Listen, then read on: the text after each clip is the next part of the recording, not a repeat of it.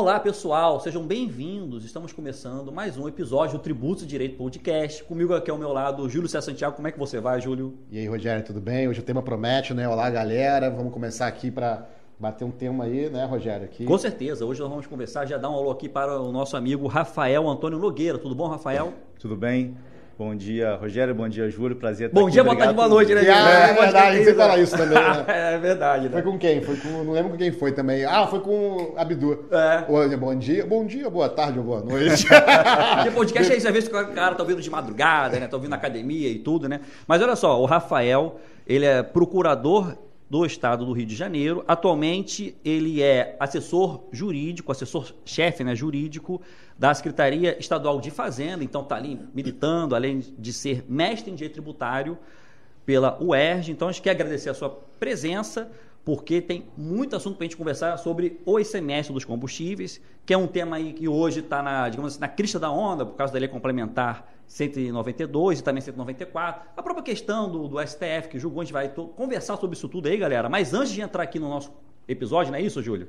Eu tenho que pedir para a galera aí é, nos ajudar aqui, se inscrevendo no canal, deixando seu comentário, é, seguindo a gente nas redes sociais, não é isso? Instagram. Instagram e lá, Twitter e tudo. É, todas as redes sociais, né? Todas as redes sociais.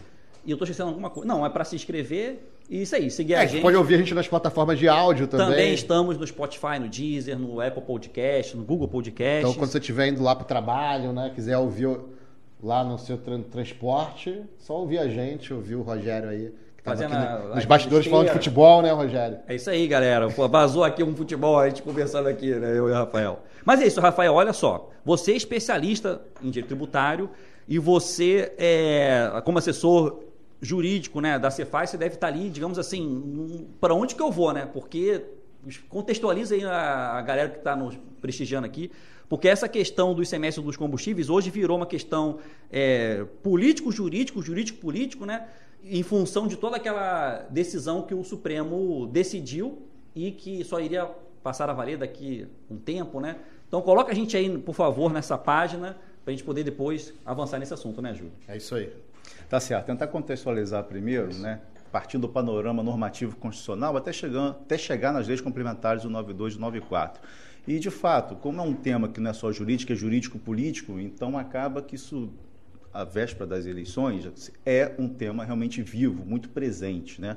É, basta ver que alguns candidatos exploram um pouco o fato do, do valor do ICMS na bomba ter diminuído, acaba gerando um valor é, do, do, da gasolina, diesel, mais baixo para os consumidores, contribuintes de fato do CMS. Então, de fato, não é um tema puramente jurídico, é jurídico-político. E, e, agora, a eleição talvez seja um tema realmente, realmente interessante. E talvez eu faça aqui o papel de um contrassenso popular.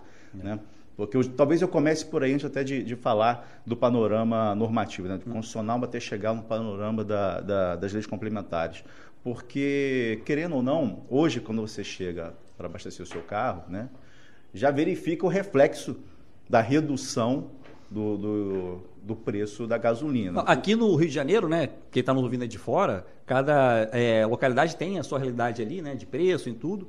Cara, eu cheguei a ver gasolina a R$ reais. É. Hoje em dia tá 4,50, 4,60 e tudo, isso. né? Isso já tem um, digamos assim, um reflexo ali dessa mudança também que foi feito. Além daquela também, acho que o barril do petróleo deu uma diminuída de preço, mas teve isso, né, Rafael? sim, sim, teve isso. É, a, a, grande questão é a gente tentar descobrir por que, que isso aconteceu, isso foi a melhor forma, foi o melhor sim, momento, isso. né? Porque de fato, é, quando você faz tributação sobre o consumo, né, é, os tributos sobre o consumo, eles vão ter uma, uma repercussão maior na ponta final da cadeia. Então, tem realmente, um, quando se dá algum tipo de redução da carga tributária, o reflexo é mais imediato.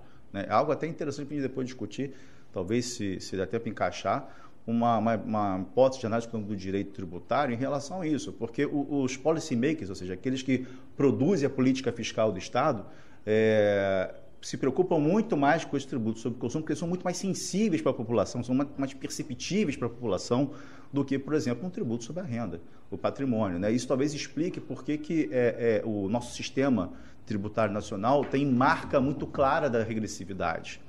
Né? Porque talvez é, para chegar a esse, a esse ponto de querer o policymaker, né? É o, o, o candidato, ou o político, político o governante, né? Porque não é só o técnico, o tecnocrata que cria política fiscal. Tem um pouco também da área política nesse ponto, né?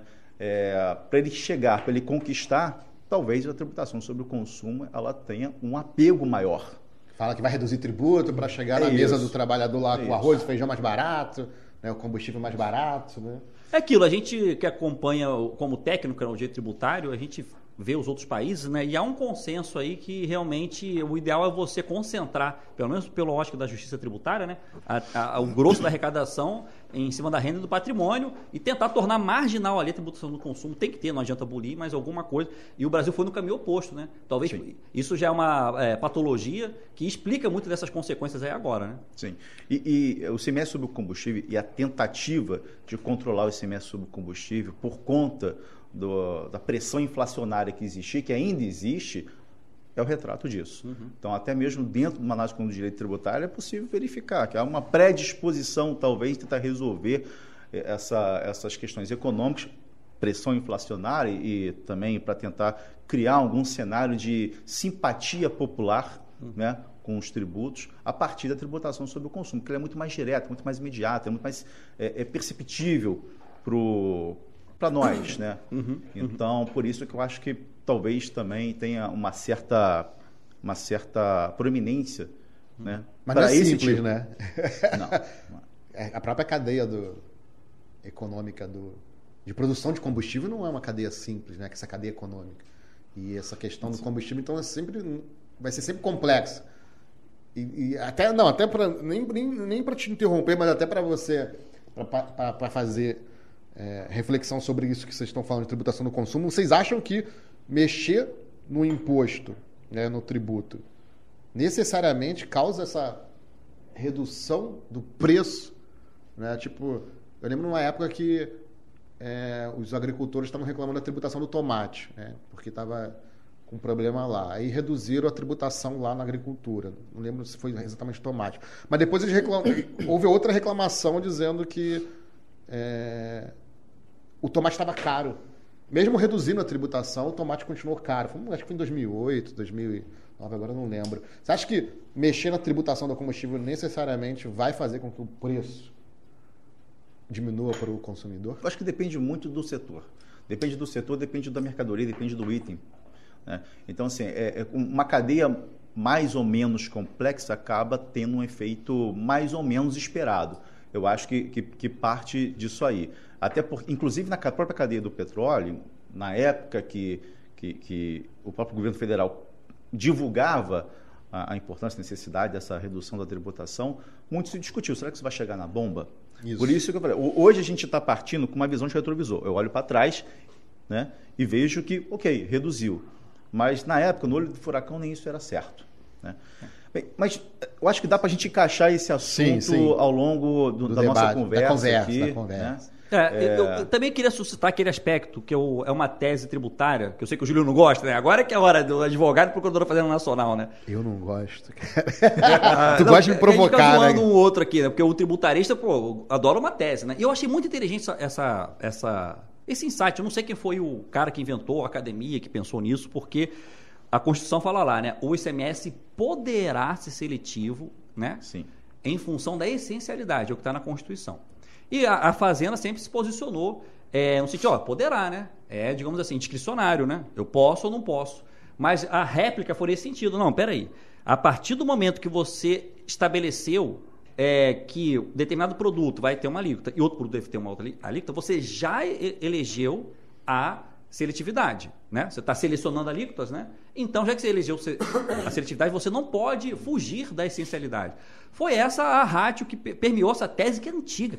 Eu lembro, cara, era coisa assim do início do, do, do século 2000 agora, né? Assim, 2003 já estava rolando isso, essa, essa, essa discussão, essa pegada, o pessoal distribuindo uma tese tributária de ganho financeiro assim grande para o pessoal assim que não é contribuinte do ICMS, né? Que acaba contribuindo do ICMS, toma crédito, então dependendo da, da, atividade econômica dele, nem faz tanto sentido que tem que tornar aquela coisa toda. Mas por exemplo, rede hoteleira, academia, que não uhum. são contribuintes, são grandes consumidores de energia, né? É um filé mignon. Mas eu achei muito é, interessante esse aspecto. Me surpreendeu também o Supremo, né? É, quando é, foi por esse caminho também. Tipo, olha, cara, você já o poderá ali era você não estabelecer a, alíquotas né, diferentes. Elegeu, não tem condições nenhuma de você, sei lá, tributar menos o chope, como é que a gente gosta de tomar chope, né? E mais a energia elétrica. A gente tem que reconhecer que a energia elétrica é mais essencial do que o, eu estou falando energia, mas combustível, né? Várias outras. É, talvez a internet, enfim, hoje em dia a internet é um bem essencial, né? Enfim, teve até com cidadania, tem um marco regulatório da internet. Sim. Acho que vai, vão abrir outras discussões sobre esse conceito do que, é essencial, né? Para efeitos de seleção de alíquotas de ICMS. Mas aí o Supremo, quando foi é, julgar né, a tese, resolveu fazer uma modulação, a meu modo de ver, é inédita, né? Essa modulação é bem-vinda, tem a ver com segurança jurídica, né, Júlio?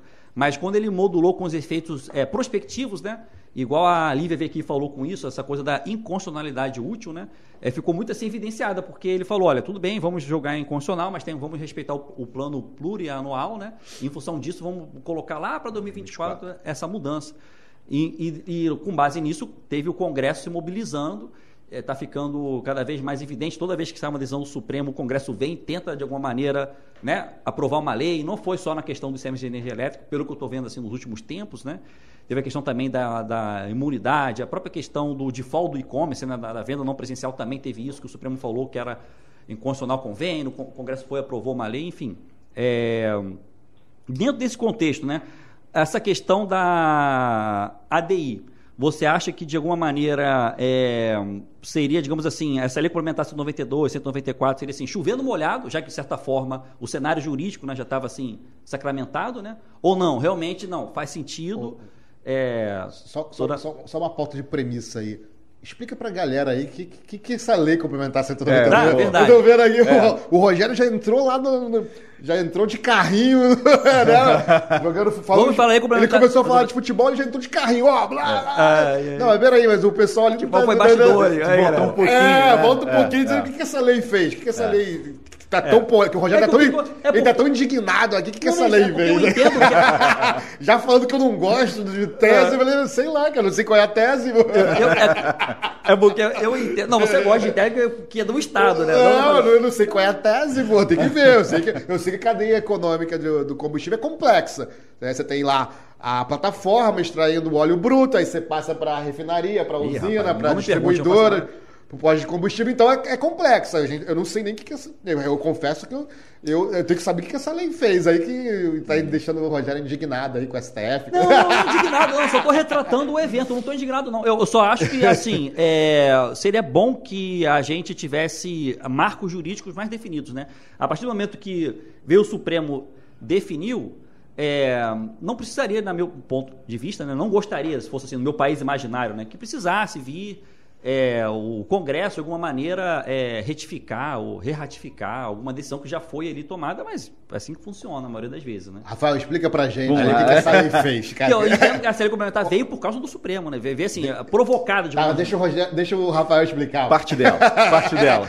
É. Parte dela. É, explica, parte sim, que dá... Pa, tá, parte sim, parte não. É, a, a parte sim praticamente tentou superar, eu acho, a modulação de efeitos do tema 745. Né? O que, que é esse tema aí? Que é, deixa eu voltar um é, pouquinho, volta aí, voltar panorama até... normativo constitucional. Sim, sim, sim, vai lá, vai lá. Né? Que eu acho que, assim, para deixar todo mundo na mesma a galera entender. quem está nos vendo nos ouvindo. É, a né? galera do, do, do de é. casa entender. É, pela Constituição, artigo 155, para o segundo, inciso 12, H, uma sopa aqui de, de letrinha e de dispositivos, né? É, o ICMS sobre os combustíveis, ele pode ser monofásico a depender do que a lei complementar vem eleger dos, sobre os combustíveis que podem ser monofásicos, ou seja, sobre a incidência monofásica do ICMS. Isso lá na Constituição. Isso na Constituição. Né? Então, vamos lá. 155 para o segundo, inciso 12, a linha H. Pode ser monofásico conforme definição da lei complementar em relação aos combustíveis que terão uma incidência monofásica. É, até então não existia essa lei complementar. Então, qual era o sistema que existia até então? Era uma imunidade ou não incidência constitucionalmente qualificada, não vamos entrar nessa discussão de natureza jurídica, né, dessas previsões da Constituição, de não incidência da circulação do ICMS interestadual. ICMS, energia elétrica, o combustível interestadual. Energia elétrica também. Então, não, então, incidência então, não na, na, na, tributação interestadual do combustível. Isso. Já era tributado é, no consumo. Eu mandar, o, pet, eu mandar o, pet, a, o combustível pro, do Rio de Janeiro para São Paulo, não teria. Não, não teria. Não teria. Agora, sai daqui, da refinaria do Rio e vai para São Paulo.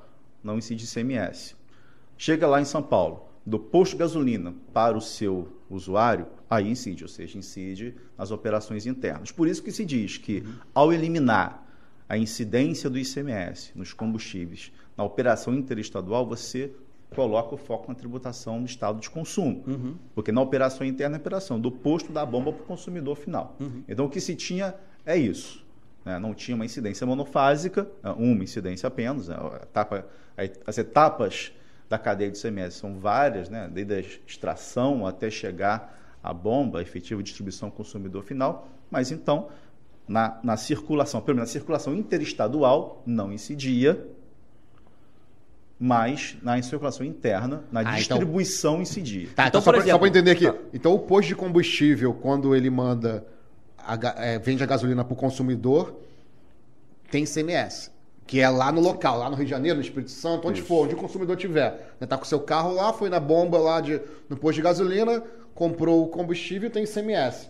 Mas da refinaria, da usina, por exemplo, para a distribuidora não teria. É, da refinaria. Estaria né? diferido. Não, se for, se for dentro do mesmo estado, tem. É. Se for mesmo... sim. Não, sim, sim, na operação interna, tá, tá. Então, se vamos a usina, vamos a usina para distribuidora, uma usina no Rio de Janeiro, a Reduc, Reduc de Caxias, manda para uma distribuidora de combustível em São Paulo. Aí nessa operação não, não teria. Tudo não que tem. envolve circulação interestadual, não. Então, entendi. Não, por, isso, por isso, mas como, como na circulação interna, Normalmente você vai dar bomba para o consumidor, por isso que se diz que a etapa final, porque no ICMS o que interessa é a etapa final, é onde você tem o, o máximo do valor agregado da etapa. No destino, né? É, onde vai é, no consumo. Onde chega para o contribuinte sim, de fato, sim. quem suporta tá. o ônus financeiro do tributo. Entendi. Né? O consumidor, o cara que vai lá abastece seu carro. Né? É, aí sim, por isso que a gente fala que essa sistemática até então vigente, ela coloca a tributação no consumo. Isso que a gente tinha até a Lei 192. Por que, que eu. É, essa, essa previsão de não incidência está na Constituição também, artigo 155, inciso 10b. Tá? É, o que mudou? Nessa possibilidade de incidência monofásica, se a lei complementar escolher eleger os combustíveis, automaticamente essa não incidência interestadual deixa de existir. Então, é possível incidência interestadual, porque é monofásica.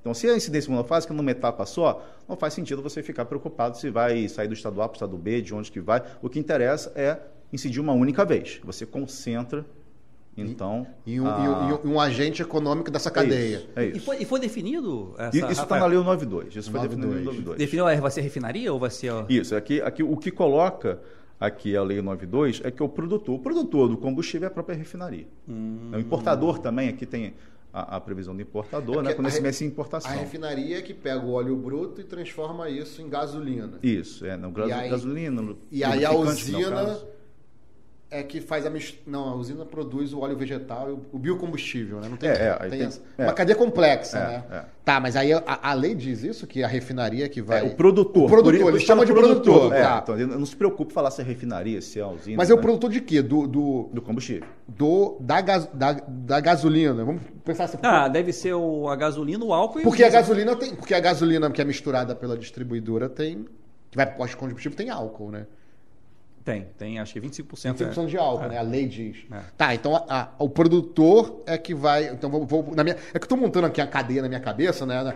Pra, só para o pessoal entender o que eu tô fazendo aqui. O Rafael tá falando, eu tô assim, cara, peraí, deixa eu entender isso, que isso para um procurador da Fazenda Nacional que lida com com tributo federal, um tributo de CMS, caraca, CMS, quando vem um processo de CMS lá, de CMS, não é na base do Piscofins, caraca, CMS, não, CMS não. CMS não. é terrível. É terrível. Pô, o Aí, Rafael é nosso herói, cara. Até, até pro, CMS é muito complicado. Até para vocês entenderem o que eu estou fazendo na minha cabeça aqui, por exemplo, você tem lá, eu, eu vejo a plataforma de petróleo, né, para entender a cadeia, a cadeia econômica do combustível. Tem a plataforma de petróleo, ela extrai lá do mar é, o óleo, o óleo bruto, bruto o óleo bruto vai para a refinaria, que vai transformar isso em gasolina pura. A gasolina manda esse, essa pureza para a usina, que vai. É, é, que, que, a usina que vai fazer o biocombustível, né, que é esse álcool específico que vai ser misturado pela distribuidora, que vai passar para os postos de combustível e que vai chegar no consumidor. Isso numa cadeia, numa cadeia linear simples, mas isso tudo envolve essa complexidade que você está falando, porque envolve, cara, onde está a distribuidora? Onde está o posto de combustível? Onde está? Em que estado está a distribuidora, a usina, o posto de combustível? Então isso tudo se torna complexo. E aí é entra essa questão se da. houver necessidade da usina, que às vezes não tem. Às vezes é da refinaria já com combustível pronto. A usina pronta dali já vai para a distribuidora. É, o Brasil acho que tem, Ah, é, tem- é, pouca, aí- tem pouca refinaria, né? Cinco ou seis, eu acho, né? Certo. Acho que são 13. É. São 13, né, da- Petrobras, que é o monopólio da União, né? As, as refinarias, né? Embora podem ser contratadas, né? que teve essa quebra do monopólio. É, a gente, a gente tem, tinha manguinhos aqui, né? Então, na verdade, tem refinarias também é, privadas. Então, tá, de- então de- tá. ah, Então, vamos voltar ao ponto aí onde, onde o Rafael parou, né, na explicação. Então, A refinaria agora recolhe por toda a cadeia, né? Isso, é, é incidência monofásica. Né? é, essa, essa incidência monofásica. Explica, explica Incidência nessa monofásica. parte. Você não não vai ter a necessidade de verificar toda etapa, incidência em várias etapas, sendo que até então tinha um recorte de não incidência quando houvesse uma circulação interestadual. Com a incidência numa única etapa, portanto monofásica, o legislador escolheu essa etapa da refinaria do produtor. O produtor, que a gente não sabe quem é, né? Pode ser essa A ref- usina, pode ser a A refinaria, refinaria. né? Para aí sim o, o, o distribuidor. Ali que tem a, a incidência, né? conforme a eleição do, do legislador complementar.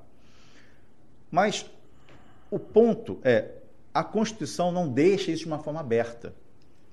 Ela não permite que o legislador complementar trate de todos os temas. É aí que eu acho que começa um pouco a discussão, né? em grande parte, pelos estados. Porque, ao disciplinar a forma como a incidência monofásica é feita, os parágrafos 4 e 5 do artigo 155 define que, tudo bem, a incidência monofásica ela vai ser uniforme em todo o território nacional. Veja, a incidência é uniforme, não alíquota uniforme, que é diferente de alíquota igual. Uniformidade pressupõe parte também de desigualdades regionais, que inclusive é o objetivo da Constituição da República, artigo 3 inciso 3 da Constituição. Né? Isso, se der tempo, a gente chega lá ainda. que É, é- é muito detalhe. É muito isso ficou detalhe. complexo aí, porque para mim uniformidade, a uniforme não está. Então, então todo mundo tem que Todo mundo tem que botar a mesma alíquota. É. A, a ideia de uniformidade ela pode ser recortada e interpretada de forma que é uma uniformidade que observe também as desigualdades regionais, até porque esse é, um, é um objetivo da, da República lá no artigo 3 inciso 3 da Constituição. Né? Mas vamos lá. Então tem que ser alíquota uniforme, a, ou melhor, incidência Uniforme. uniforme, e a alíquota pode ser específica, ad, ad rem, sobre a coisa, ou ad valorem, que é um percentual sobre uma base de cálculo, que é o que a gente já vê no por litro. nosso por dia a dia Não, a de valorem é fiscal. no, é no preço, né? Do A de combustível. valor é no preço. E na, na, na outra de REM é que A de é REN por é- litro. é, é, é. Uma tributação por litro. Isso. Mas é um. Um real por litro. Um real por, exemplo. litro, isso, isso. Tá, agora, isso que eu queria explicar para a galera, que o ADREM é um valor fixo e não percentual que incide sobre uma base, né? Ali vai ser um valor fixo em reais por litro De circulado. combustível, É. é, vamos supor. Um real por litro, Isso, vamos isso. pensar assim. Então, é, não, não, é, é um, real, é um real por litro, não é um real por oito reais Sim, sim, sim. Né? É quanto, justamente- quanto de litro saiu daquela bomba. Então vamos Isso. cobrar um real a cada, sei lá, é, 100... Sim, um- 60 Lembrando que, litros, eu acho 60 que- litros, né? um tanque. É, esse, essa alíquota de REM não foi fixada ainda, né? Eu acho que ela está no Confaz ainda ou já tem realmente. É, aí a gente começa, Começa a, a, toda, começa- toda a celeuma, né? brincadeira, né? É, porque Mas- é o Confaz que vai, né? O, o Confaz é o conselho que reúne os 27 secretários de Fazenda, né? Sim.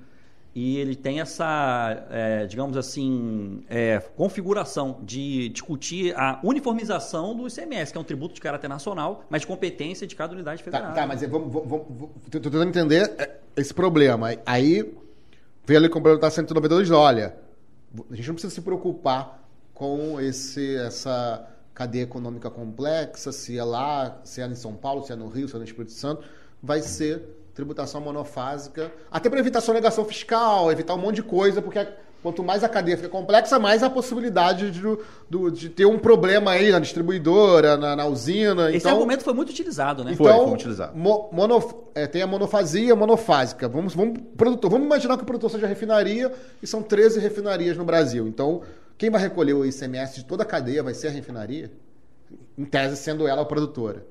Né? É isso que a lei quis fazer? E, isso. A, a, intenção é justamente essa, você concentrar. Isso facilita fiscalização e arrecadação da tributação pela administração tributária e, e, e torna um pouco mais simples e menos complexa toda a cadeia. Né? Mas só voltar para a alíquota, voltar para ali, porque vai lá, vai lá. Isso, é, isso é um grande importante, isso é um ponto importante. É, a Constituição, como você já adiantou, já bem, bem, bem colocou, a Constituição coloca essa possibilidade de ser ou alíquota ad rem sobre a coisa, ou alíquota ad valorem, percentual sobre uma base, que naturalmente é móvel. Né? É, e quem vai definir se é ad rem ou ad valorem? Como faz? Ah, Aí, então não é obrigado ser de rem, pode ser de valorem aí. Pode ser de valorem. Ah, isso eu não, tava, eu não tinha lido ali com essa, com essa o, lupa. E a Constituição, no parágrafo 5 do artigo 155, fala que isso será deliberado pelos estados, no CONFAS. Qual é o primeiro ponto? A Lei Complementar 192, ela definiu o que é a de REM, específica. Ah, então a Lei Complementar já veio falando que é de REM. Ah, tá, ela, ela, ela, superou o que a Constituição manda, de que, o Confa, que os estados deliberem, e veio uma lei complementar que pode ser considerada aí como União Federal falando, né? Isso. E, ah, não, ó, vai ser a de REM, pronto. Esse é o primeiro argumento. A de Valorem, não. A de, a de REM. A de REM. A de REM, específica. Né? Então, então, preço, valor por litro. Valor né? por litro. E, qual é a dificuldade de você estabelecer uma alíquota a de REM é, nacional? Acho que a, a realidade de cada estado é muito, muito diferente. Então, você colocar um valor de preço por litro, né? e isso cria, de fato, um, um aperta um pouco mais na hora de tentar olhar as especificidades regionais e definir essa alíquota em tese uniforme, mas que observa também desigualdade regional. A é, desigualdade regional. Eu vi no Jornal Valor então Econômico então, que o São Paulo vai é, o diesel vai ficar mais caro. É, a ideia era, era, diminuir o custo, né? mas lá como já tinha o ICMS assim, do, do estado de São Paulo menor, vai aumentar em 9% o preço do diesel. Se for aplicar exatamente essa política nova. Tá. Que, olha que paradoxo, né? A lei complementar disse, então, que a alíquota é a de REM. Aí começa o problema, então. A Peraí. A de REM. Tá, viola ou não viola a Constituição? Isso, exatamente. Esse é o primeiro argumento dos Estados. Né? Ah, já tem ação no Supremo questionando aí? Já, já. já são, tem três ações diretas de constitucionalidade e uma DPF. Caramba. Tá. Então, isso uhum. aí. Vai, e, e, esse ano foi um ano agitado realmente desde. Vai de, de, não de vai decidir isso tão cedo, né? É. esse ano não decide. É, só, só, só pra, ah, esse ano é Copa do Mundo, daqui a pouco é Natal, acabou. Acabou, o ano. Daqui a pouco é Copa do Mundo. Ali. Mas e aí? E aí? E aí é, qual, qual o problema? De... E aí qual é o ponto que os estados colocam né, nessa, nessa, nessa, nessas ADIs? É que ao, quando a União disciplina a alíquota diretamente, tirando dos estados essa possibilidade de deliberar, há então uma isenção heterônoma, porque é a União entrando dentro do âmbito da política fiscal do Estado para falar como o Estado vai tributar e entrando de uma forma a abaixar o preço. Então, aí que entram esse argumento dos Estados, nação direta constitucional, de uma delas, né? e fala que, olha, isso aí é uma isenção heterônoma. Viola o federalismo, Viola né? o federalismo. Então, não poderia diretamente a lei complementar fazer isso. Uhum. Bem, então, vamos seguir aqui é, uma cadeia cronológica, normativa, porque ainda não acabou. É, é, veio, então, então, vamos lá. Constituição, Lei Complementar 192. Né? É, aí, os estados têm que definir essa alíquota de REM.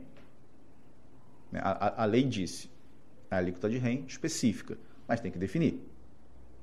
Veio, então, um convênio do CONFAS, convênio 16 de 2022, e definiu as alíquotas específicas, alíquotas de REM. Mas criou um fator de equalização justamente para tentar, nesse fator de equalização, tem lá um, uma tabela, é um anexo que não é mais uma tabela, né? e que aplicando esse fator para tentar, no final das contas, manter essa, essa para tentar observar essas desigualdades regionais. Né? Manter essa uniformidade, mas uma uniformidade que também respeite e observe essas desigualdades regionais. Aí, numa, em duas ações diretas, numa ADI e numa ADPF, as duas ajuizadas pela Presidência da República, o Supremo é, liminarmente, suspendeu a eficácia desse anexo que trata do fator de equalização. Inicialmente foi isso. Mas veja, naquele momento em que veio a Lei 192, os estados já, ficavam, já ficaram sem a possibilidade de definir a alíquota, a alíquota de valor.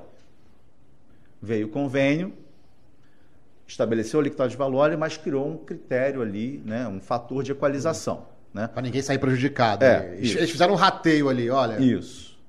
isso. Ninguém vai perder receita. É. Bem, pouco tempo depois, é, talvez por conta dessa essa possível inconstitucionalidade da Lei 192, começou a debater o projeto de lei complementar que acabou gerando a Lei 94. E nesse projeto de lei, e que acabou gerando a Lei complementar 94, existia a previsão de colocar o combustível como item essencial. Então, se é essencial, a alíquota tem que ser a alíquota ordinária, do ICMS de 18%. Até então, os estados variavam, 24%, 30%, tinha, variava bastante. Porque 18% estados, é a menor que 18% existe é a alíquota, é a alíquota geral, ordinária. Né? Então, por conta disso, essa lei complementar 194, ela veio justamente para, imagino, para tentar evitar ou tentar esvaziar a inconstitucionalidade da Lei 92. Porque, veja, se a Lei 92 passa por cima do CONFAS e fala que a alíquota é específica de REM, mas vem depois uma lei complementar e fala que tem que o item é essencial, o combustível é essencial, portanto tem que respeitar uma alíquota ordinária. Se por acaso essa previsão da alíquota específica for declarada inconstitucional, pelo menos um o governo tem uma lei seguinte, a complementar o 94, que o governo federal, querendo dizer, segura assim o preço o do preço. combustível pela alíquota ad valorem geral, de 18. Porque eu acho que fala, não salvo engano, 194 lá, a lei complementação 94 que mudou o artigo 18A, fala em, em teto, né? Ele, ele estabelece um teto. Não deve, acho que a alíquota não poderá é, não pode ser, ser maior, que a geral. Que a geral é isso, isso. é então, isso. Foi uma jogada aí, tipo, para segurar o preço. Porque se o item é essencial, se deve respeitar a seletividade, então a alíquota não pode ser maior que a alíquota geral de CMS praticada no, no Estado. Né? É, mas um pouco antes da lei complementar 9, assim, é, é, um vai e vem mesmo. É, é, uma, é, uma... é um vai e vem mesmo. Um pouco antes da lei complementar 94, é, no âmbito de uma ação direta de constitucionalidade da relatoria do André Mendonça, ele suspendeu totalmente o convênio 16. Lembra o convênio 16 que tratou da alíquota específica, né? E já tinha parte dele, parte dele já estava esvaziada pela. O anexo já tinha sido pelo anexo já tinha sido, já tinha sido suspenso, né? A eficácia já estava suspensa, mas depois, né, é, no pedido da Presidência da República, dentro dessa ação de constitucionalidade, da Presidência da República também, jusada pela Presidência da República, o, o Supremo suspendeu a eficácia integral desse convênio 16. Ah, então, em primeiro momento ele, ele, suspendeu o anexo, depois ele veio a, a, decisão e suspendeu tudo. Isso. Isso foi é, um pouco antes da própria lei complementar 94, dias antes da publicação dela. Então, veja, em, em poucos dias, cinco dias de diferença, o que se tinha?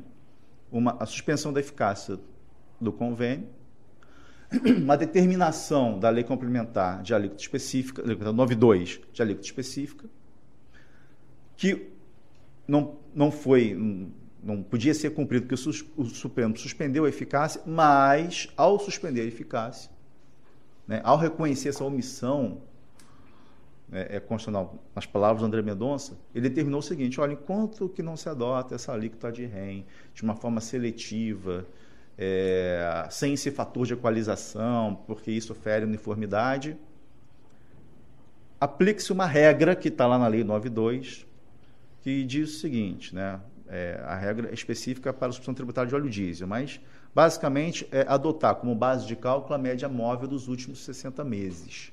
Caralho, Inicialmente era para o óleo diesel, substituição tributária do óleo diesel apenas. Média o que móvel? E aí, média móvel do valor dos últimos, é base de cálculo, dos últimos 60 meses.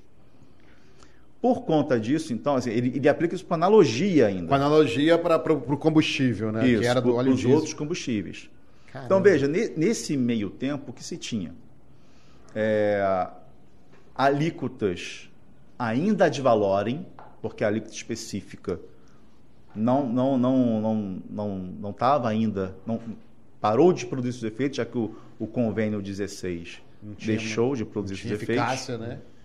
Onde não tinha alíquotas específicas de REM tinha uma base de cálculo que era móvel aí o André Mendonça falou enquanto então os estados não definem de forma adequada incidência, né? isso, incidência uniforme com alíquota de REM e conforme também a seletividade, porque não adianta aplicar uma alíquota de REM muito alta, né? ou seja, um valor?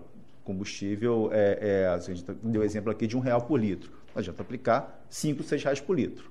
Né? Mas, enquanto isso não vem, André Mendonça disse o seguinte, olha, então se é assim, pelo menos na base de cálculo eu vou, eu vou congelar. Então, aplica a média móvel dos últimos 60 meses na base de cálculo. E a alíquota? Ele não falou nada. Então, nesse meio tempo ficou base de cálculo por analogia, média móvel dos combustíveis dos últimos 60 meses e a alíquota, a alíquota do Estado, aplicável do Estado. Mas a alíquota. Que aí então, poderia ser a alíquota de 20, de 30. A alíquota, então, ficou ao, ao, ao sabor de cada estado. De cada estado. Até, então, sempre foi. A, até, vinha, a, até vinha no 194. Até a 94. É. Ah, tá. Ficou 9... cinco dias, talvez, nesse cenário. Né? A 94 é, veio depois dessas decisões. É, a, a 94 veio depois Caraca, dessas decisões. imaginando. Caramba, então eu botei Quantas errado horas aqui. de sono Eu tô fazendo uma cronologia aqui, Breno. 94 veio depois de tudo isso, cara. Não, eu tô imaginando o Rafael, quantas horas de sono ficou perdendo. pra, cara, pra que loucura ter... isso, hein, cara? Pra poder entender essa parada aí, porque realmente é, é, é... Eu até entendo a base de cálculo dessa média móvel, porque é, o combustível é muito controlado, né? A questão do litro, quanto que sai da, da usina, quanto que sai da refinaria. Então, às vezes, para a refinaria, que no caso aqui que seria o produtor que a gente está imaginando, ela é mais fácil dela prever quanto que vai na, em termos assim de, de combustível, né? de preço de custo. Não de variação de mercado, mas em preço de custo ali, ela tem como prever quanto que seria um preço ideal da, da na, do, do posto de combustível para o consumidor, já que o preço é muito controlado. Então aí você bota uma base de cálculo mais ou menos fixa, né? É, Agora a alíquota, a alíquota que é o problema, que vai variar de estado para é, estado. Vai, vai, até então estava variando. Né? É, com o Confaz não estava variando, né? É, porque, porque eles decidiram o que, que, eles iam fazer. Isso, isso. Agora a STEP entrou nisso e bagunçou tudo. Olha, e a alíquota? Não, não sei se chegou a bagunçar, porque foi tão, foram Muito movimentos rápido, né? tão casados porque não deu tempo de bagunçar. Ah, você ia falar das datas, que foi muito, é. foi muito, muito próximas, você, né? Só para você ter ideia. A, a Lei Complementar 192 é de, é de quando? É, de, é desse mês? É não, de março de março. 2022. É um 92, de março 92. de 2022. Março de, de 2022. Isso. A, a, decisão do André Mendonça, que suspendeu integralmente o convênio 16, é de 17 de junho. E de, o convênio é de quando? Foi logo depois, então, o, da lei? Não, não, o convênio é antes. O convênio é de março. O, o convênio vem é, logo depois da lei 92. E março também, logo depois. Mas a, a, decisão do André Mendonça é de 17 de junho, que suspendeu todo o convênio. E a lei 94 é de 23 de junho. Então Caramba, são então, poucos é, dias. Então foram dias aí de. Dias. De, de, de, que por, por, poderia causar um problema Isso. aí de dias. Mas que causa, né? Porque. O problema causou de qualquer forma. Porque, né? é. Porque sempre tem. Como eu disse, sempre, teve, sempre tem debate, nós temos três ADIs e uma DPF. Né? Mas, nesse intervalo, a princípio de poucos dias, o que, o que se tinha? Uma base de cálculo pela média móvel, nos últimos 60 meses, e a alíquota conforme a previsão de cada Estado. É. A partir da Lei 94, como admitiu a Lei 94, como colocou o combustível como item essencial, não podendo ter alíquota superior a, a geral, então a intenção automática do, do, da presidência da República foi reduzir a alíquota por outro meio. Entendi. Se não foi possível, através da Lei Complementar 92, que tinha essa marca de constitucionalidade, e através de um convênio que tinha um fator de equalização, até tinha lá a alíquota específica, né? até o convênio tratou da alíquota específica, mas tinha um fator de equalização. Como não foi possível definir todo esse esse desenho que a Constituição colocou, com ainda um, com um grauzinho de constitucionalidade ali, veio então ali em 94 admitiu, colocou o combustível como item essencial, automaticamente a alíquota trava para a alíquota geral, no máximo da alíquota geral, que é 18%. A partir da Lei 94, o que se tem então? Uma, uma base de cálculo. Também continua a decisão da Mendonça pela média móvel últimos 60 meses. Por quê? Porque não teve convênio posterior. Eles não deliberaram. Eles poderiam deliberar. Poderiam. Não, terão, né? Tem um prazo ali que eles precisam. É, acho que até final do ano, né? Que tem que apresentar. Então, se eu não me engano. Ah, tem um... cara, eles não, eleição, é, Copa do é. Mundo, eles não vão deliberar isso. Não, Mas na, o, Confaz na, vai, o Confaz vai ter que, de alguma maneira. Pô, você vai reunir 27 secretários. É, na, na prática, na prática. É, Só se for por e-mail, né? Essa decisão está meio que pendurada na. na desse, essa definição está meio que pendurada nesse Porque eu, Mendonça. A alíquota de REM eu acho que é um caminho sem volta. Porque já estava na Constituição, essa questão da monofasia. Aí tudo bem, o André Mendonça deu essa decisão aí, o STF e o convênio, né, o 16, está suspenso, né? É, é, foi, foi, até revogado depois. Foi revogado, né? Revogado. Mas, ah, já foi revogado? Foi, foi. Mas, mas, mas aí o CONFAS, para ser revogado esse convênio, teria que ter um, uma outra deliberação revogando, né? Uma outra uma resolução. E por que eles não decidiram logo? Porque veio a decisão do André Mendonça. Então, assim, como não tinha também ah, acordo entre os estados, o grande ponto é esse fator de equalização que já estava suspenso. Eles não, depois dessa decisão do 17 de junho, eles não eles não deliberaram de novo. É, é deliberaram, mas agora não para chegar a esse ponto. É, o Confaz também tem um quórum, antes era tão unanimidade, depois mudaram esse quórum, né? Agora acho que é dois terços do Nordeste. Tem, tem um quórum que não é tão simples é, assim. Ah, não, não, mais assim. não? Depende da matéria, na é. verdade. Ah, é? É porque a Constituição fala de deliberação dos estados. Esse deliberação dos estados não precisa ser unanimidade. É, se for benefício fiscal, sim.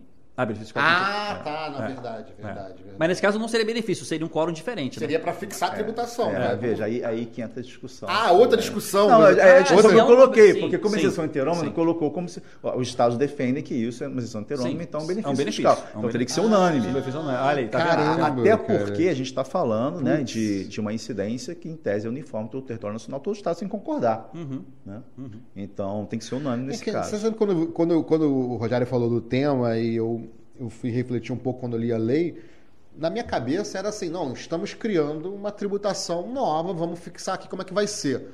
E não, não tinha essa visão de que seria benefício fiscal. É, essa, aí muda tese, tudo, né? Porque aí a Constituição fala que tem que ser deliberação dos estados, tem que ser unanimidade mesmo, de benefício fiscal. Isso. Então não é assim, não estou criando um tributo de monofásico novo. Porque antes a gente tinha uma cadeia complexa, existia lá substâncias tributárias, não, semestre, é, é um ferimento. Bom, esse argumento que é benefício, né? enfim. Agora vai, mudou, para vai ser considerado tudo, benefício, né? mas mas vamos lá, vai, continua aí a loucura. Esse é o manicômio mesmo. Né? é, é, o livro do, do Alfredo Becker, né? É, o manicômio. Não, não, é. Mas é, olha aí, Júlio. Mas, claro, é uma questão sensível. Realmente. Não, é o manicômio, mas o, jogou o Rafael tá aclarando tudo aqui para mim. Pra sim, mim. Sim, eu já, já, cara, já. Se alguém falar, Júlio, você tem tributação de combustível? Olha, eu tenho uma noção. Agora eu tenho uma, agora eu tenho uma noção. Acho que quem está nos assistindo também agora tem uma noção do que é a tributação do combustível é, no ICMS. Espero que quem está nos assistindo tem entendido, porque às vezes até eu mesmo não entendo nada. Então, assim, a gente tem que parar, pensar e voltar. Mas já clareou muito, cara. Não, para mim, é, pra mim já clareou muito. Assim. Os procuradores da Secretaria de Fazenda, em função desse cenário aí, tem que passar a receber o adicional de insalubridade, cara. Que é pra gente ficar maluco isso, cara. Entendeu? É, é de ficar é, doido. Foi, foi muito vai e vem. É. De fato, foi muito vai e vem. E, bem, então, o estado da arte é a lei 194, colocou ciência do combustível até a alíquota geral por conta da, da definição dele como item essencial, né?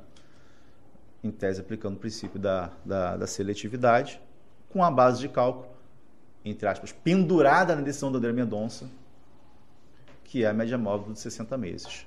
Porque o que o André Mendonça diz? Repetindo, enquanto os Estados vão deliberar, deliberarem essa, essa definição, do olha, por analogia, a fica a média cálculo, móvel. A base de cálculo é, não é o preço do combustível. Não, fica a média móvel de 60 é meses. É uma, uma base de cálculo fixa. É. E a alíquota ficou a alíquota geral. Então, o, o estado da arte, hoje, é esse. Tá tudo fixo, então. É. Base de cálculo fixa, Isso. alíquota fixa, isso. porque tem que ter um limite lá. Aí você perguntou, não teve deliberação do Confaz depois? Teve. Teve apenas para falar isso. Né? Então, sim, para cumprir a decisão de Mendonça. Ah, para dizer nessa qual vai... parte. Nessa parte. Nessa parte. Não para definir todo o, todo o sistema. Que, o que conta, todo o sistema da Lei 9294. Mas, e, e por quê? Porque essas leis também estão sendo questionadas. Eu disse que tinha uma DPF da Presidência da República, disse que tinha uma DI também da Presidência da República, Agora eu vou falar que tem outras duas ADIs dos estados. Uma DI contra a Lei 92 e uma DI contra a Lei 94. Elite consórcio ou os estados? É, é, através do, do COMPEG, que é o, hum. um Colégio Nacional de Procuradores Gerais. A, a, a, também secretários é, então, de Fazenda então, Gerais, a DPF, eu acho legal isso, é uma ação, uma ação coletiva, digamos. Quer dizer, os efeitos é. são essa, ergar homens, mas pelo menos assim, é, eu acho legal quando os estados conseguem un, se unir para fazer uma, uma só, ação. Só para entender aqui, os estados, eu entendo, eles entraram com as, com as ADIs contra as leis complementares. A União entrou com a, DE, a DPF contra DPF. o quê? contra ela alega como se fosse um estado de coisa inconstitucional. Caramba. Uma omissão generalizada. O professor Carlos Alexandre que ia gostar. Ele adorar esse, é, ele tem é, esse é, livro lá, dele. É, estado de coisas inconstitucionais, né? É. Então, mas então nem sabia que cabia é, DPF para é, Uma omissão generalizada, então assim, como várias leis Caramba, dos estados. Que tem, tema interessante né, aqui, né? a DPF no estado de coisas inconstitucionais. Em matéria tributária. Em matéria tributária. Vamos fazer um episódio disso aí, Júlio. Chamar aqui o professor Carlos, o Carlos Alexandre, é. né, para falar de estado de coisas inconstitucionais. Em matéria tributária. Que né? ele, falou, ele fala que depois que ele lançou o livro, agora está na moda isso. É. então, a própria lei 160. Né, saindo um pouquinho aqui, a própria Lei 160, que é a lei que tentou acertar esse estado de coisas constitucional de benefícios fiscais concedidos sem convênio do CONFAS, criando mais do que uma guerra fiscal, uma zona fiscal, não deixa de ser uma tentativa de acerto legislativo para esse estado de coisa inconstitucional, que à época existia por conta de, de estados concedendo benefícios fiscais sem convênio prévio. Uhum. Ele, né? o, a União entrou pra... com essa DPF, qual foi? Entrou com uma ADIM também, né? Entrou com uma ADIM também. Mas contra o quê? Também. Contra, contra, contra o CONFAS? Contra a resolução? Contra aí sim o convênio. Ah, o convênio. Convênio 16. Ah, então caramba, então a gente tem um, um negócio aí cara, uma, uma confusão, né? Mas, é. cara, mas tá muito claro agora na minha cabeça o que aconteceu, cara, assim. É, é são normas. Não, eu sei, assim, a, a, cronologia, mas eu não tô bugado. Vamos que, continuar qual é a dúvida aí? Não, a, a, os próximos passos, né? Tipo assim, agora tem a lei complementar, fixou isso. acho que a, a de REM, o Confaz vai ter que, em alguma, de algum momento, né, se acertar ali dentro, né? Mas de, caso não tenha, digamos assim, uma previsão, sei lá, acho que era até 31 de dezembro, tinha uma regra dessa, não tinha? É, na, na, verdade, o que, o que, existe na lei, é um ponto, acho que é importante, né? Que é um dos pontos de alegação dos estados, que eu acho um ponto importante da inconstitucionalidade, que é, até 31 de dezembro, o que se tem, na verdade, é uma possibilidade dos estados compensarem suas perdas decorrentes dessa aplicação das duas leis, 92 e 94, com a, eventuais dívidas que eles tenham com a União. E, e esse é um ponto interessante ah, do Estado cara, mas aí, Tá vendo? Outra parada, olha aí. Mas a gente vai para o financeiro. É, mas não, tem a questão do financeiro e tem. Cara, Cara, isso vai dar uma complicação. Porque olha só, a, Júlio, a Lei Complementar 192, ela fala dos combustíveis, né? A 194, ela fala também de energia, fala de transporte passageiro, né? Que tem, transporte coletivo, fala, transporte coletivo. É, é. Então, é, foi bom você falar nisso, né? É, então, tipo assim, nessa, a 194, havendo perda, os estados também podem, digamos assim, fazer essa compensação, digamos assim, uma, com a dívida que eles têm perante a... É, em tese sim, porque o, o Supremo, quando julgou o tema 745, ele modulou os efeitos para 2024. Foi um dos pontos que a gente Sim. falou no início. É. Para energia elétrica e comunicação. Telecomunicação, na verdade, no tema 745. Mas, quando veio a Lei 94, meio que passou por cima da modulação do Supremo.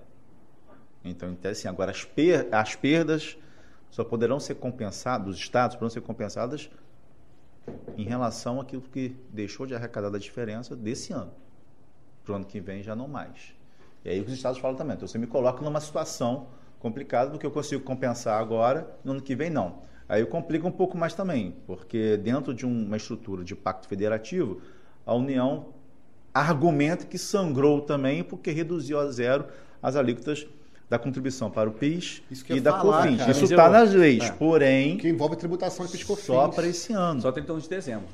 1 de janeiro, gasolina R$ reais, hein, Vamos, vamos, tá, o sonho acabou. A, tá fazendo vamos a previsão, né? vamos, vamos, encher o tanque em dezembro. então... Pô, tá falando isso, que vai que nego Não, isso aí. Não, a galera sabe tu que vai, é descontração. Tu não, vai, não, tu vai causar aí calma, um, calma. um congestionamento nos postos de combustível. Não, né? gente, que isso, pô. Caramba. Não se sabe, mas enfim, vai depender também do preço do, do enfim, do barril do petróleo. Tem uma, é. não tem como saber o que, que vai estar lá em janeiro, guerra da Ucrânia, o que, que tá, vai estar acontecendo, né? Sim, sim. O cenário hoje, então, é base de cálculo média móvel e alíquota A de, a de, REM, a de REM não. Não. A de, a de, Hoje a é a alíquota- geral. Alíquota geral, alíquota geral. É, hoje- hoje Que é a de valor, cara, pô. 18% sobre a base de cálculo Isso. dos últimos 60 meses. Isso. Alíquota Então- geral. Pode, vai falando. Aí vai o, falando. o- o- a União, nessa, na na Lei 194, né, de forma mais específica, na 92 também, mas ela coloca que redução a zero, de alíquota zero, do PIS COFINS, só até o final do ano, para os estados não. Aí que eu entro um pouco no, no ponto de direito financeiro, que eu acho que é importante. Por, A alíquota por quê? 94 fala disso? Alíquota zero para Fala. piscofins? Caramba, eu não sabia disso não. a 94, sim. Alíquota zero. É o 94 ou o piscofins. 92? Deixa, eu- deixa eu confirmar até aqui. como é É. Como eu disse, a gente acaba também... Alíquota de piscofins. Cara, para o pessoal ver como é complexa a tributação de combustível, né? Envolve uma série de incidências Mas, tributárias É, na, na verdade, o 94 alterou o 92 para... para dizer isso. Pra, é, Não, pra- o 94 mudou o acertar. 92 para adicionar. Aí aqui, ó, combustíveis, o gás natural, a energia elétrica, as comunicações. comunicações, aí 94, botou, né? né? Isso. E o transporte coletivo são considerados bens e serviços essenciais. Isso. E aí É, entrou na regra lá do. ali que está ordinária, né? Energia elétrica e comunicações já tinha sido definido Supremo, questão da modulação de, efe- de efe- de efeitos. É, transporte, em geral, tem, tem is- isenção para transporte coletivo de ICMS. Então, no serviço de transporte né, é, interestadual, intermunicipal, já tem a, a isenção de ICMS, que é a competência do Estado. O que fica, a grande jogada, vou colocar assim, da Presidência da República na Lei 194 foi o combustível. Né? Porque mais ou menos aquilo que já estava ali na Lei 194 já estava equacionado, tirando a modulação de efeitos do tema 745, mas já estava equacionado. E, e aí voltando para a parte de direito financeiro. As- a Lei 192, as leis 192 e 194, elas também excepcionam a LRF. Justamente para não falar, olha, isso, isso é, não precisa de estudo de impacto, então pode ser aplicado imediatamente. Deixa eu estar me perguntando, porque É. a lei de re- responsabilidade fiscal determina que você tem que apontar a origem do recurso para você diminuir o outro recurso que já estava previsto, né? Pois é. E o impacto disso. né? Mas aí parece que passaram uma borracha aí. É, porque isso reforça aquele argumento de isenção heterônima dos estados. Isso eles dizem nas duas ADIs que eles ajuizaram com as duas leis complementares, 92 e 94. Por quê? É justamente por ser né, uma renúncia de receita, portanto, até mesmo um, um incentivo fiscal, é que própria- as próprias leis 92 e 94 elas excepcionaram a LRF. É, mas entra o problema, como eu estava falando. Para os estados, isso vale, independentemente do exercício financeiro agora e para os próximos, a União só está até a virada do ano. Mas, ainda assim, ainda que você tenha uma possibilidade de compensação nesse exercício, não é a mesma coisa. Assim, porque o Estado troca uma, uma receita primária, ele diminui a receita corrente líquida dele, no imposto, a redação do ICMS combustível pode chegar a 20%, 30% da arrecadação geral do Estado. Né? A ICMS é, uma, é uma- o tributo de maior expressão dos estados, então combustível, dependendo do estado, chega a 20%, 30%, varia. Mas eu, eu diminuo minha receita corrente líquida, então diminuo minha receita primária, e eu não tenho uma diminuição de despesa primária. Na verdade, eu faço uma compensação com uma despesa não primária, uma despesa de capital, que é a despesa de pagamento de dívida com a União. E o que, que isso acontece? E, é, o que, que isso gera? Caramba, agora tu, tu, Desequilibra um pouco. tu me deu um nó na cabeça. É, tu, buguei de novo. tu saiu, do, tri- tu saiu do tributário pro financeiro. Tu vê, ó, galera, ó, isso aqui, é ó. Isso aqui você não vai aprender em sala de aula, não, hein? De graduação. Isso aqui só aprende do tributo e direito. É. É, você sai do tributário, né, pro financeiro, que é uma coisa que a gente sempre fala E aqui, o né? professor Irapuã falou que vai ser exigido a prova da ordem a partir do ano que É, financeiro. Fica ligado que, no, no- que o Rafael tá falando. Então, receita corrente líquida diminuiu Diminui. e não diminuiu as despesas é, primárias. É, aí, aí vamos pegar aqui um, um exemplo, né, dando aqui um- alguns exemplos. Um exemplo. né? É, os índices constitucionais da saúde e da educação são índices fixos. Então, para a educação, 25% nos estados, né? 25%, para a saúde, 12% da receita corrente líquida. Se você diminui a receita corrente líquida, aí eu, como é percentual, ok, acompanha. Mas já tem um primeiro pro- problema, que é você concede essa redução da alíquota na bomba, né, para quem, em tese, tem carro, mais investimento, gasto do Estado em saúde e educação, cai. Então, na hora de você olhar o sistema, por isso que é importante ver o, tributário junto com o financeiro. Se você olhar só o tributário e falar, ah, mas aqui estou reduzindo a alíquota, está na bomba aqui, está ótimo. Alíquota, travei a base de cálculo, reduzi a alíquota, seletividade, está tudo perfeito. Então, assim, estou atendendo aos anseios popular, populares. É até a página 2. É, é, é, é, esse, é nesse ponto que eu acho que vale a pena chegar. É simplificar demais, né? Ah, olha, reduzir a alíquota, reduzir a base de cálculo, o, o preço do combustível vai ser reduzido, mas peraí. E a saúde, né? Reduz, reduz. Porque se é 25% para a educação e 12% da receita corrente líquida, e se a receita corrente líquida diminui, diminui. então os gastos do Estado também com educação com e saúde vão diminui. diminuir. Caramba, cara, isso aí dá uma né? Pô, dá um TCC, hein, de, de fim de ano aí pra galera que ainda não tem tema. É, é, é, justamente tentar é, trazer, porque é, é, muito difícil, até na graduação, ou até mesmo não, mestrado, às vezes é, é, não, também discutir pô, isso lá. A gente, a gente via lá não, E é extremamente importante, cara, porque a, a UERJ foi, renovou, ainda está agora com a nota 6 no, no, no CAPES, Sim. por conta da, da, da, dos recursos dos 25% que foram repassados para a educação pública. Agora você vem e fala, olha, se mexer no combustível, vai mexer no Mexe. recurso da educação. Mexe. Então, assim, uma questão, financeira, uma questão financeira importante, como cidadão. Peraí, a não ser que a arrecadação não caia, né? Aquela curva de Laffer lá. De repente o pessoal vai comer. Mas é improvável. Mas, você pensa, então, vou botar é, o dobro não, é, é, é, tá, tá polemizando. Ele, ele, o é. Rafael falou que 30% da arrecadação em média dos estados vem do, do semestre de combustível. Não, eu já ouvi Alagoas, é, 90% da arrecadação do, é, do estado de Alagoas é em cima do semestre de energia elétrica, cara. É. É complicado, né? Sim. Bem Aí você falou da curva de Laffer. Bem, eu, eu sou um crítico muito forte da curva de Laffer, por quê? Porque esse é um mundo ideal. Explica não... o que é a curva de lava aí, galera. Não, a curva de lava tem que o pessoal tem que ouvir o episódio 6 do Diego Chiveres aqui. Tá tudo lá. A gente começou sobre a curva de Laffer, né? Mas é. é. isso, é uma corrente de pensamento que imagina que se você aumentar muito a alíquota, a arrecadação cai, porque o agente econômico vai ou buscar burlar, vai, vai, ou vai até vai mudar, inibir o né? consumo e tudo mais. Né? Então tem um, um cenário ótimo em que você consegue aumentar a arrecadação diminuindo a alíquota, né? Porque você estimula mais o consumo, Sim. aquela coisa toda. E tu é crítico disso por quê? Me mostra um estudo desse que eu. Ah, não, é. Isso é. é isso, isso é, é, é, aí é o opinião, né? É. Me mostra um estado aí que fez isso, né? Algum algum local que fez isso. Virou um conceito um pouco é, é, popular, é bonito falar, né? né?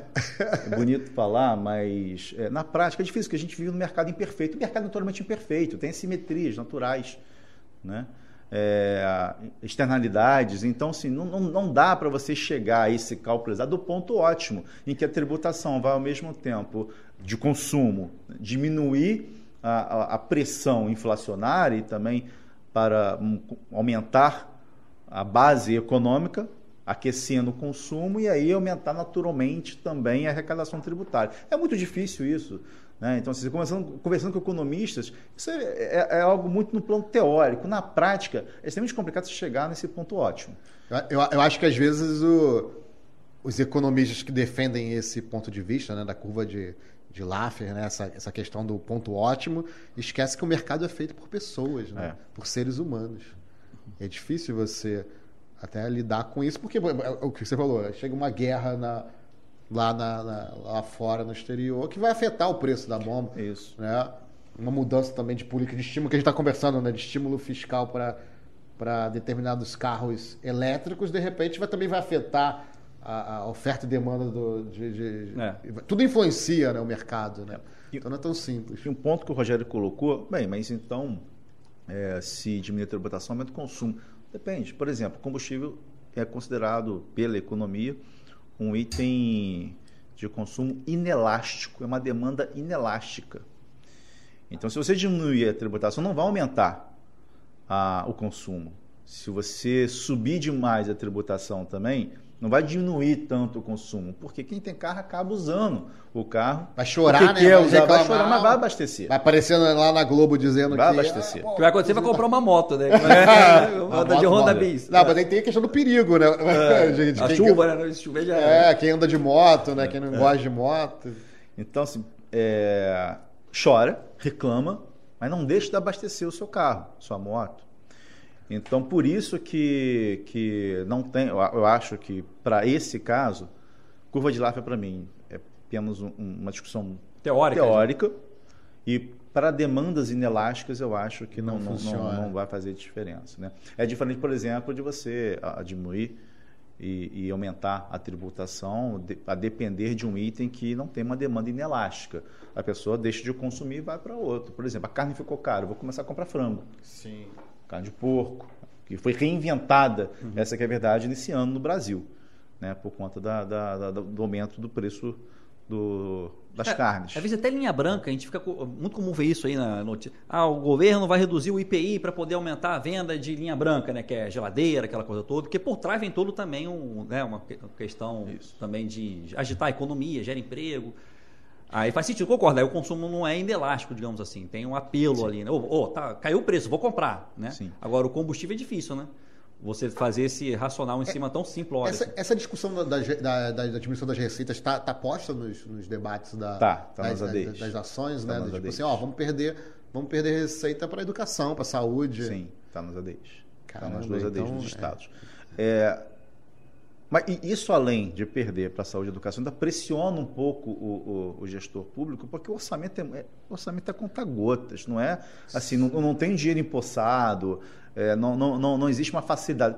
O orçamento para os estados é um orçamento que você faz o possível, você gasta a medida do possível. Né? Você cumpre os investimentos condicionais obrigatórios, saúde e educação, paga a folha, por quê? Você não vai ficar devendo servidor e, e, e aposentado e pensionista tá? para manter a máquina, senão a máquina não anda. E você tem outros gastos que são super essenciais, segurança pública, por exemplo. Então, se você considerar que tem gastos fixos, vamos botar folha e segurança, eu estou colocando saúde e educação porque, de qualquer forma, é proporcional, né? como eu disse aqui. Uhum. Mas, de qualquer forma, ainda que sejam proporcionais a uma base, esses gastos fixos já comprime a margem que sobra para o gestor. É meio que uma ideia da utilidade marginal do capital. Então, assim, quanto, você, quanto mais você ganha, em tese, mais poder de sobra você tem para gastar em outros itens, né, que não os essenciais. Quanto menos você ganha, menos sobra para você gastar em itens não essenciais. Acaba que você gasta apenas nos itens essenciais e ainda assim, se bobear, você bate um teto e não consegue gastar nem os essenciais. O que eu quero dizer, se você já tem é, é, despesas obrigatórias, não por conta dos índices constitucionais, que são obrigatórios também, mas vamos primeiro colocar folha e segurança, tá? só, só para dar dois, né? que já comprime o orçamento, a margem de sobra do gestor público. Aí eu tenho que colocar ainda mais é, 25 de educação e 12 de saúde, o que sobra? Praticamente nada. Então, quando você diminui a receita corrente líquida, você não apenas diminui proporcionalmente o gasto de saúde e educação, mas como você também acaba tirando do gestor a possibilidade de tentar fazer política, é, né? É, é, é, fazer política e Ali, também de um eventualmente um investir em outras áreas, né? cultural, é, é, ou então criar aí um, uma política de segurança mais presente, que isso envolve Sim. gasto. Então, veja, a, a, conta não é tão simples a ponto de olhar o preço do combustível caindo na bomba. Caramba, cara, tu vê, né? Mexeu, mexeu uma coisa. Isso é, é muito a ambivalência do Zygmunt Bauman, né? De que o ser humano não tá. Ele não consegue prever as coisas que vão decorrer da sua própria conduta. Se você vê, você diminui o preço do combustível, você vai afetar a educação, você vai afetar a receita corrente líquida do Estado, você vai afetar as despesas que o Estado tem que fazer para movimentar o próprio Estado.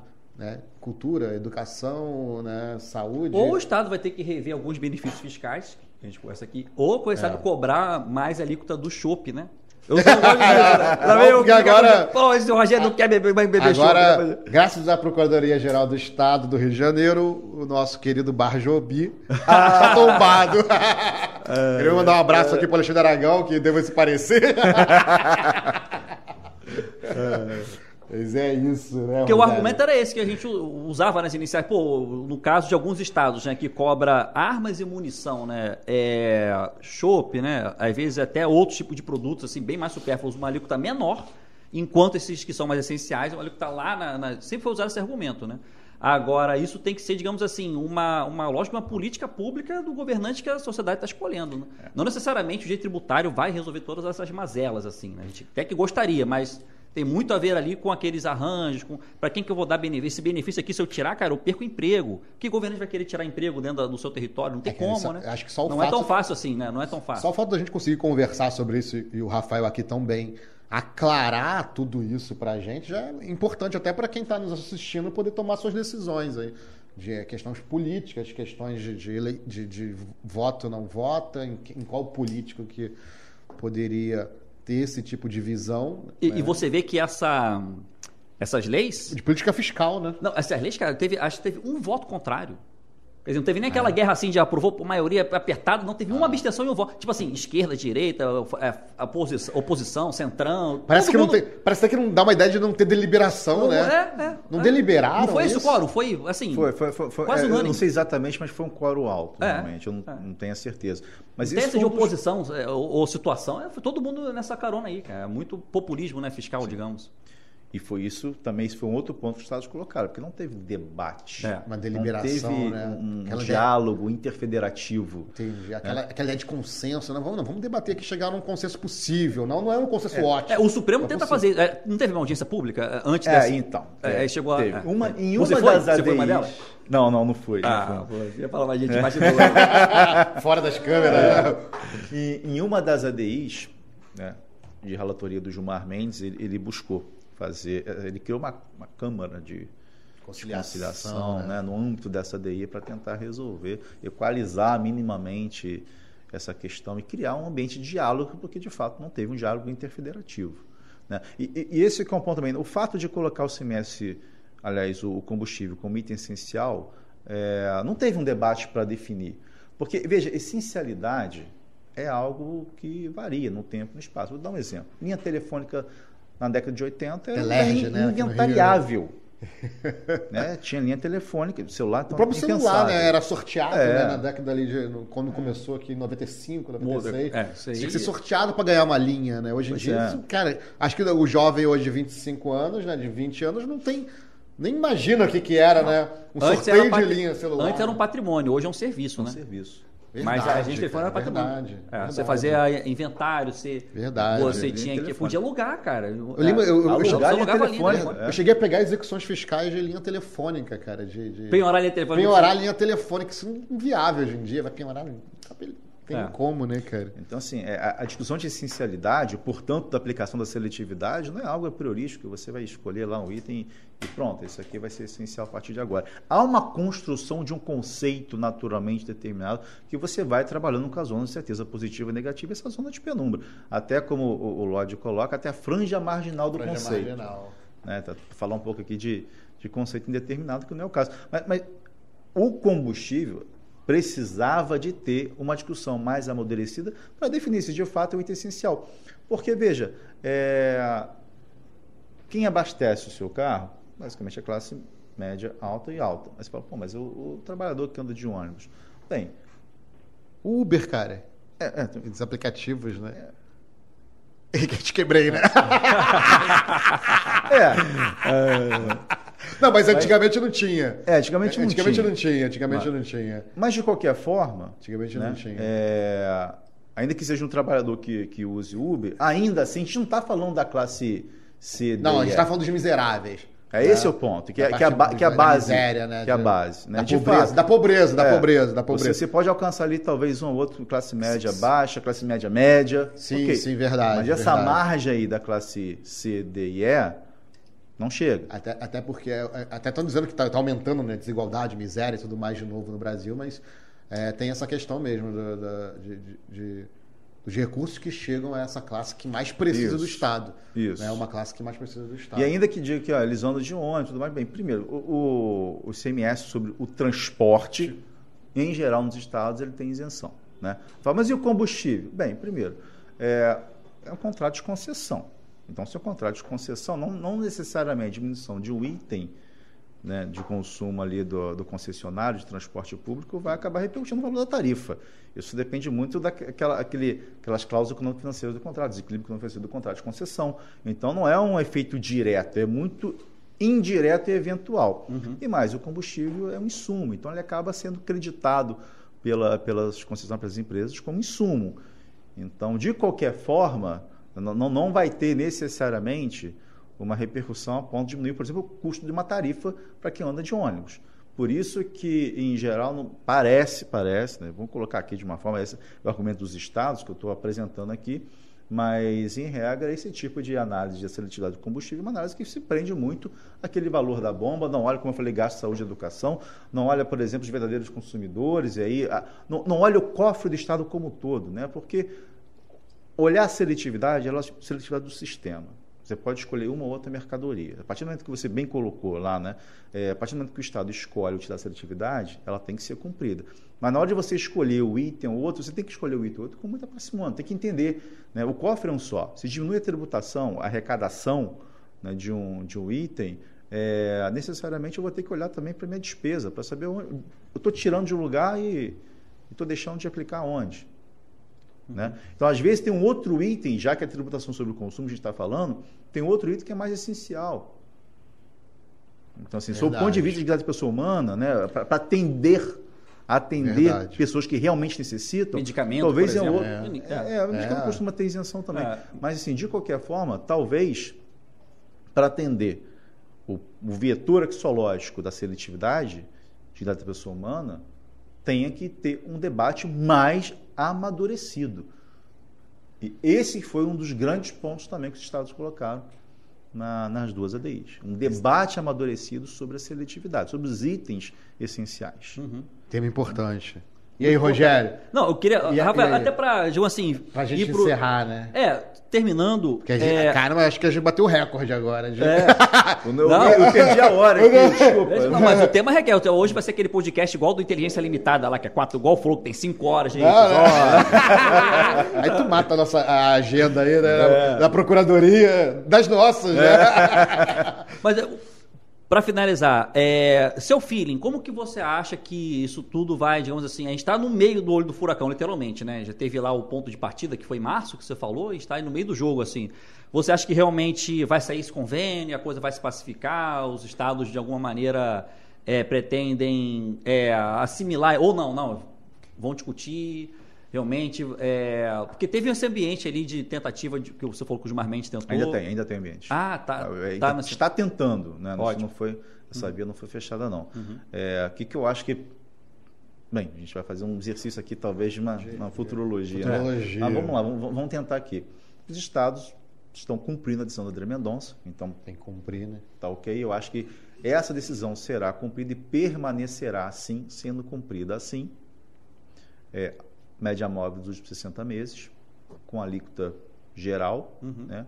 então um pouco da Lei 92, um pouco da Lei 94, até que essa questão seja decidida nessa Câmara de Conciliação, ou então, se as tratativas, negociações ficarem, restarem frustradas, o Supremo decide isso. É, vai ficar para o ano que vem, para o próximo, próximo é. presidente da República aí também. O feito político também já. É, que a, a questão política é. sempre influencia.